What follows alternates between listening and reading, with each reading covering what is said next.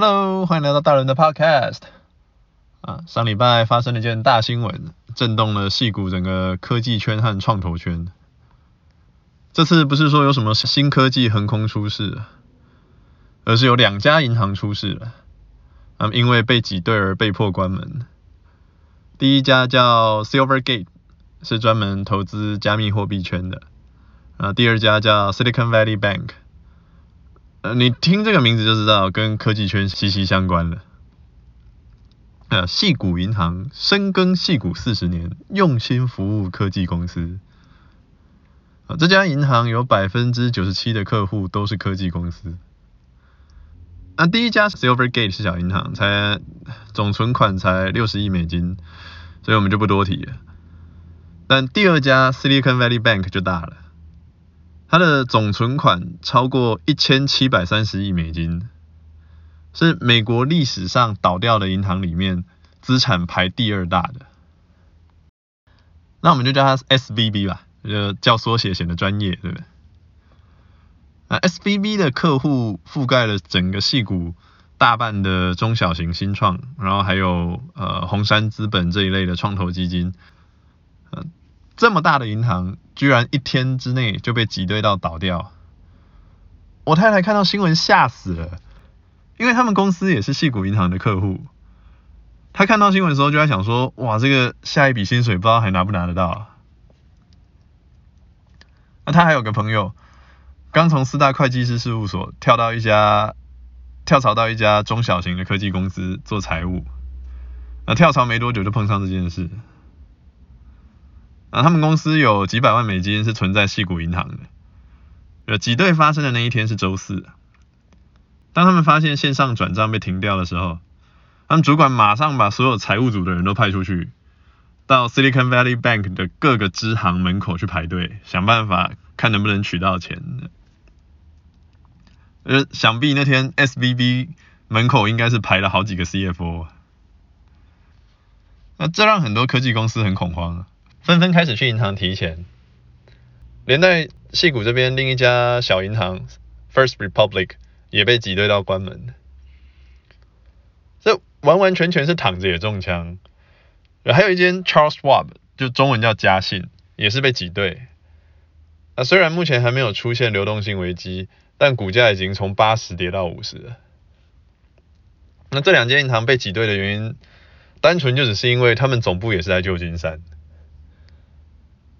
那我帮我爸开的海外投资人账户就在 Charles Schwab，所以这波恐慌也是让我感同身受。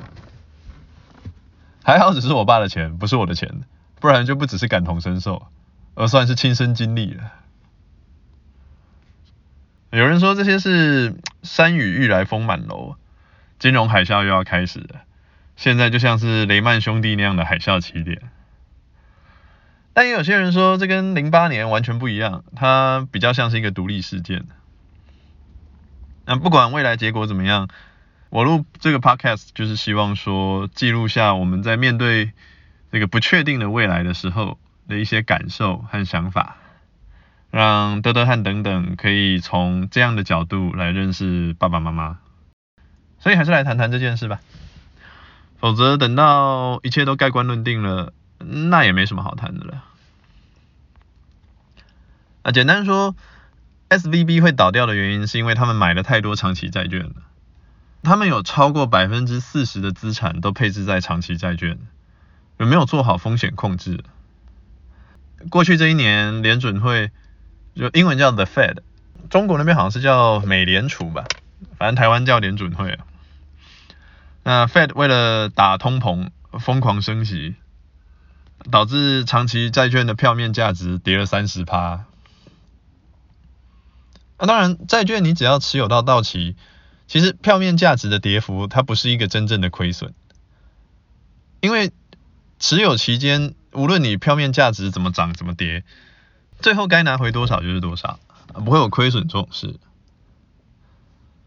只是现在利率太高，然后景气又不好，没有人借钱，客户来银行都是来提款的。呃，SVB 为了凑现金，呃，被迫要把这些债券拿去卖，呃，这一卖就亏了十八亿，搞差点搞到他们资不抵债。那银行高层为了要提升资产，所以就发表了一篇公开信，说要卖股募资，只能说这些银行的高层有点蠢，很傻很天真。那你新创公司、科技公司很没钱，是为了要招投资？你做银行的跟人家喊没钱是怎样？就你客户听到一定想说，你没钱，那我存的钱呢？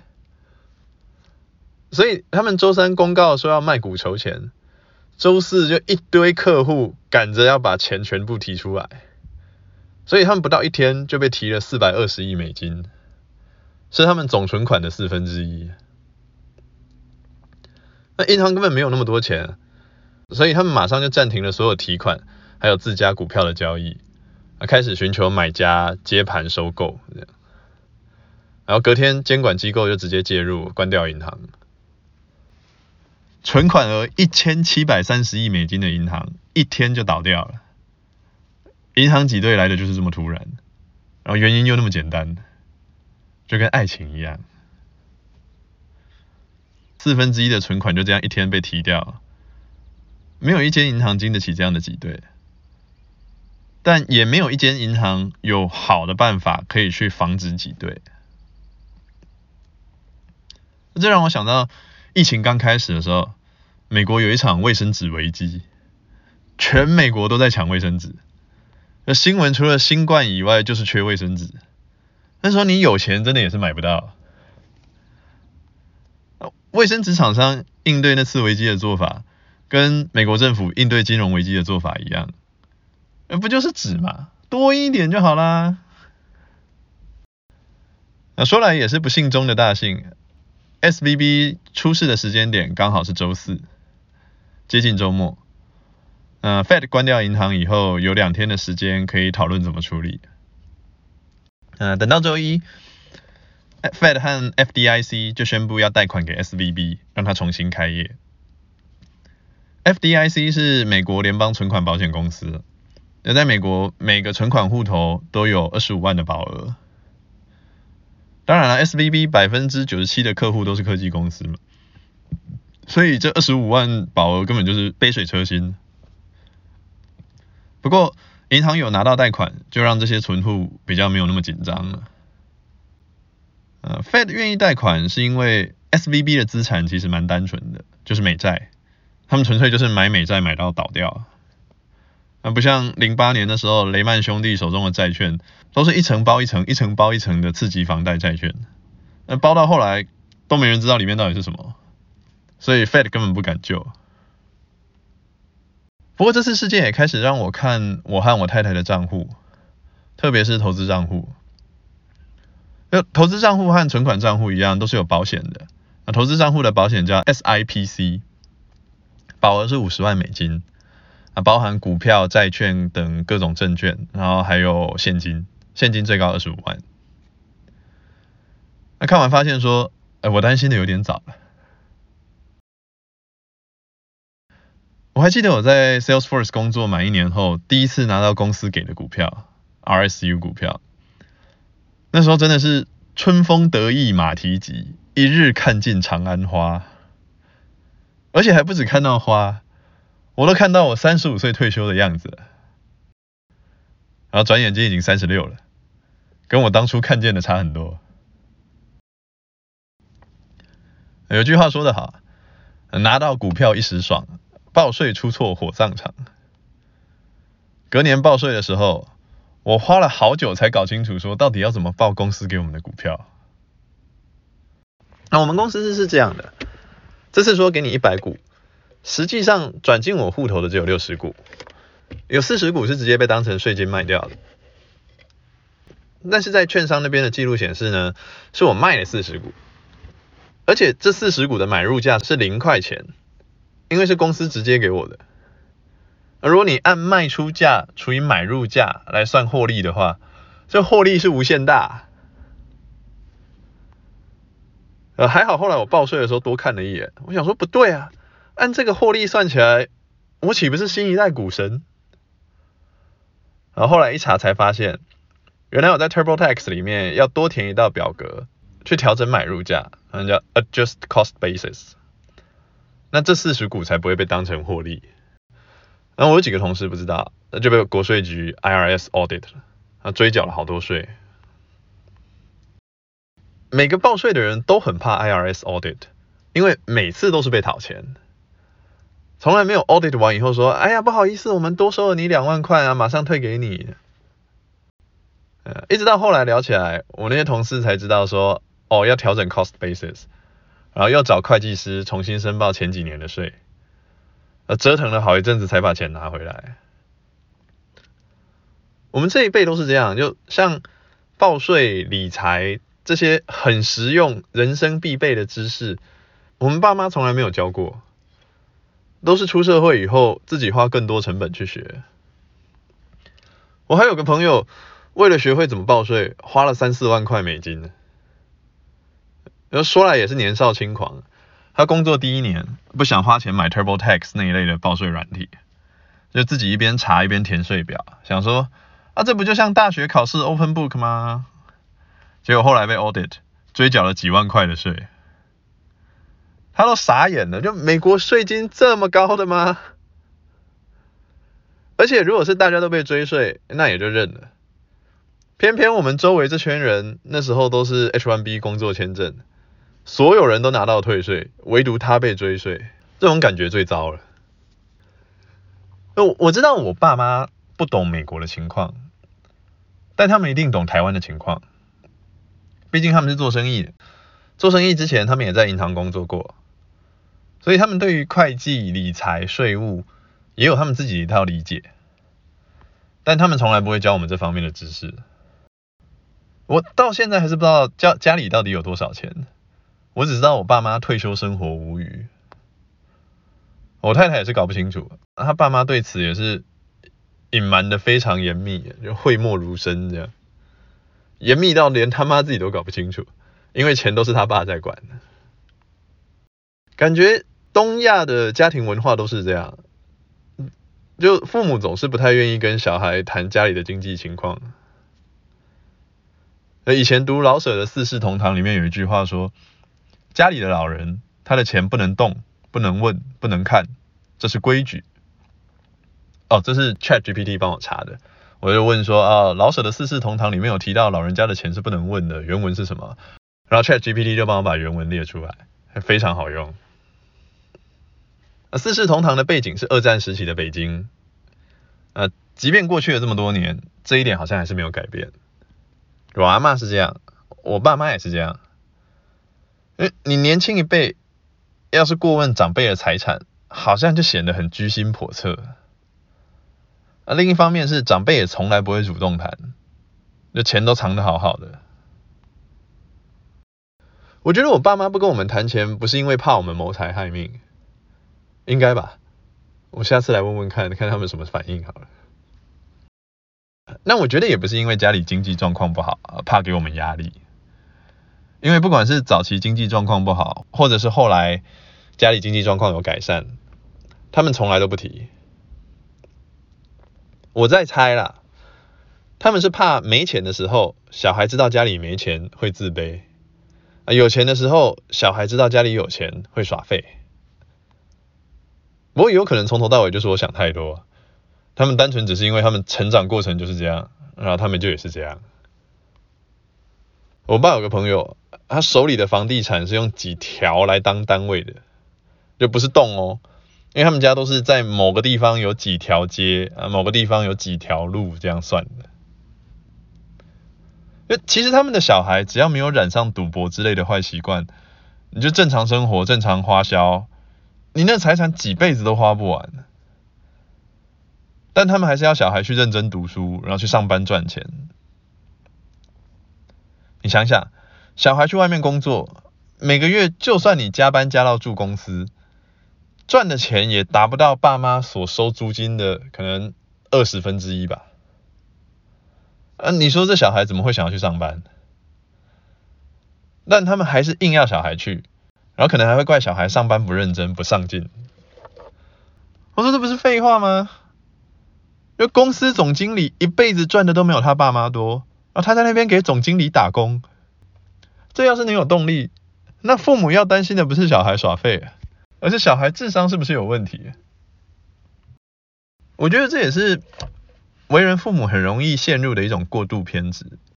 这种家长他虽然有钱，但他只会记得谁家的小孩如何散尽家财败家，如何那种荒淫度日，如何结交到一群游手好闲的狐朋狗友这样，就他们都只记得这些案例，他们忘了说，很多事情之所以上新闻，或者是被人们拿来当做谈资，就是因为这些事情不常见。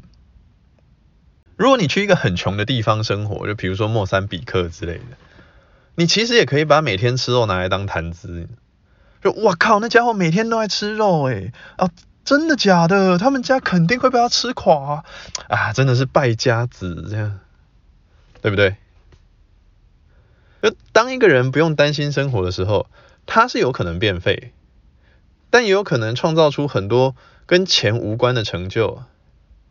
像是音乐、体育、写作，或者是科学研究，或者社会服务之类的。就重点是说，他是不是生活在一个积极的环境当中？他有没有找到一个自己热爱，呃，并且愿意持续为之付出努力的一个一件事？就如果说一个人没有自己热爱的东西，那他即使每天上班，最终也就是一个庸碌一生的上班族。除非说他热爱的东西就是上班。那我爸妈这边比较可惜的是，他们不跟我们谈家里经济状况的同时，也就失去了让我们参与家里生意，还有赋予我们责任的机会。所以我们三兄弟都没有主动去参与过家里的生意。只有我弟高中的时候，还是大学的时候，被我爸送去台中的分公司做了两个月暑期实习。我爸说，那两个月对我弟改变非常大，让他从以前拢溜溜的样子变得成熟了一点。这建议是我出的，因为那时候我爸偶尔跟我打电话的时候会抱怨说，哦，我弟就不够成熟稳重，耍行耍行啊。然后我就跟他说，爸，让人成熟长大最快的方式是赋予他责任，让他亲身去体验，而不是用讲的。然后我爸就说。我有让他跟着出去跑客户送货啊。我说他出去的时候，店家问他是不是新来的业务，他直接跟人家说，我是老板儿子。你有看过人家这样跟客户说话的吗？而且家里的叔叔业业务我们都叫叔叔，他们都是从小看着我们长大的，太过亲近的。然后把你又在这边，叔叔他们哪敢多说什么？那后来我就听说我弟去台中分公司帮忙了。我跟我爸打那通电话的时候，其实我正在大学宿舍打 DOTA。我弟要是知道的话，可能会想说：干，二哥你就出一张嘴，你自己耍废叫我上进。就从小到大，除了那种打零工式的帮忙以外，我没有真正参与到家里生意的经营，所以就很自然的觉得那跟我没有关系。那这是一种理性和感性上的认知落差。理性上来说，家里生意是我生活经济来源，吃饭睡觉、教育补习、学网球、交女朋友啊，没有交朋友啊，吃出国念书的学费、生活费，在美国买房的头期款，就我整个人生都是基于原生家庭的经济支持，才有后来的发展。甚至我大学的时候能在宿舍耍废打 DOTA，也是家里经济允许才有办法。所以理智上，我应该要关心家里的生意，并且应该要参与其中。就像现在我在管理我和我太太的财务状况，还有我们的退休金账户一样。但理智归理智，情感上来说，我没有办法让自己打从心底认为家里的生意和我有关。就像我爸妈也没有办法很坦然的跟我们聊他们的经济状况，我我我们的认知建构都已经完成了，那到这个年纪，你不太可能去做出一些违反认知的事情，因为硬去做你会觉得很别扭。那到这个年纪，也已经没有什么叛逆心理去反抗原本的既定认知了，因为叛逆的事情我已经准备好交给德德汉等等去做了。所以也只能接受现实如此。反正家里生意也收了嘛。如果我爸妈让我们更多的参与家里生意的话，或许我们三个人至少会有一个接手家里的生意继续做下去。而如果说是我的话，可能我就不会出国留学，或者说留学后会直接返回台湾。而按最近流行的多元宇宙论来说的话，在某个宇宙中的我，应该是在经营着一间鞋业批发公司，然后老婆是林志玲，然后生了三个小孩，而且三个小孩验完 DNA，亲生父亲都是我。啊，又或者说，他们不让我们接触家里生意，是希望我们专心读书，考上好大学，以后可以有自己的人生。啊，只是当我们真的走上自己的路以后，我想他们可能也。不可避免的会感到失落。啊，不管怎么说，现在有自己的小孩了，我更倾向于让德德和等等参与进我们的生活，因为我们会从小让他们知道说，他们在家庭中也是有责任的。那像现在让德德帮忙收碗盘，然后让他一起擦地、洗菜、切水果这些，然后这是装修厨房。也让他一起参与，就会带他一起去买东西、买材料，然后看水管是怎么接的，然后插座后面的电线长什么样子这些。因为我并不重视说他的成果是不是每天都有越做越好之类的，我重视的是我们作为父母自己是不是有把他纳入每天家庭生活中的一部分啊，是不是有去考量到他的成长。啊，每天都给他一些力所能及和力所不及的事情去做。啊，当然理财方面，我觉得等德德和等等再大一点，我打算在某个时间点开始给他们钱，可能是他们比较明确的要开始买自己的东西的时候吧。我会给他们，比如说一个礼拜五块钱，让他们自己选择存钱还是花掉。呃，可能慢慢的会演变成说，给他们一笔预算。让他们规划一次简单的出游，像是去哪里吃午餐，去哪里玩，嗯、接下来可能是一些短途的家庭旅行、长途旅行，可能最后会扩展到就各给他们一个券商账户，让他们去尝试这样。当然还是要看实际状况，小孩子怎么可能会按照父母的计划，对不对？就像我们三兄弟来说，只有我的出生是按照计划，我哥是意外。我是按照计划来陪他的，啊，我弟我不知道。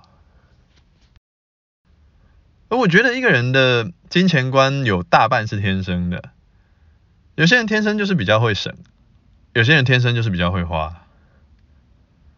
我还记得我国小的时候有一个超骗钱的玩具，叫做四驱车，就一个马达加上塑胶车壳加上几组齿轮，随便一台车都卖好几百块。